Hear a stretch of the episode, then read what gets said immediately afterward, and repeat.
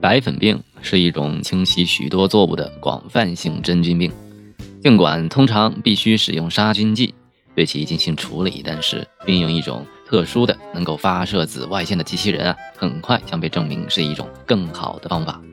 白粉病杀菌剂的使用存在几个问题，对于种植的新手来说，它们价格高昂，对环境不利，并且使用起来也十分的耗时。另外，由于真菌会具有抗药性，因此必须不断的制作新的药剂。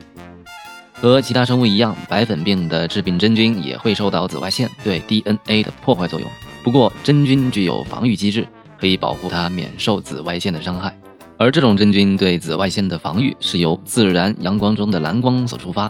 因此，虽说阳光中包含着紫外线，但是因为自身的防御作用，真菌也不会受到紫外线的伤害。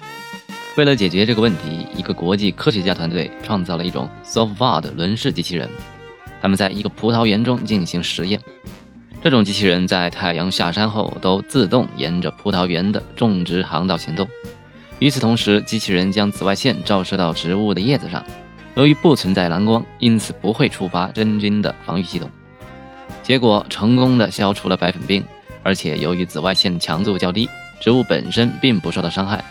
另外，实验证明啊，这种方法也能够预防双霉病，对于某些种类的害虫也能够起到作用。机器人们当然不会仅仅代替我们保护葡萄园，灵感源自树懒的机器人已经在亚特兰大的植物园里生活起来。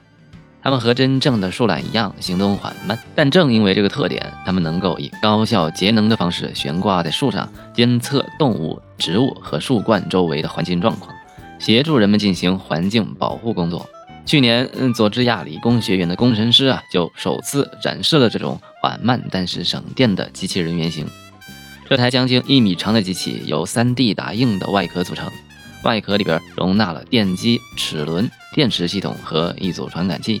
所有传感器均由连接的太阳能电池板供电。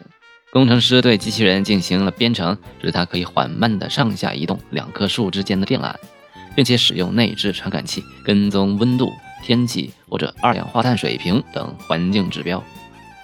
Slow Sport 将低速作为设计原则。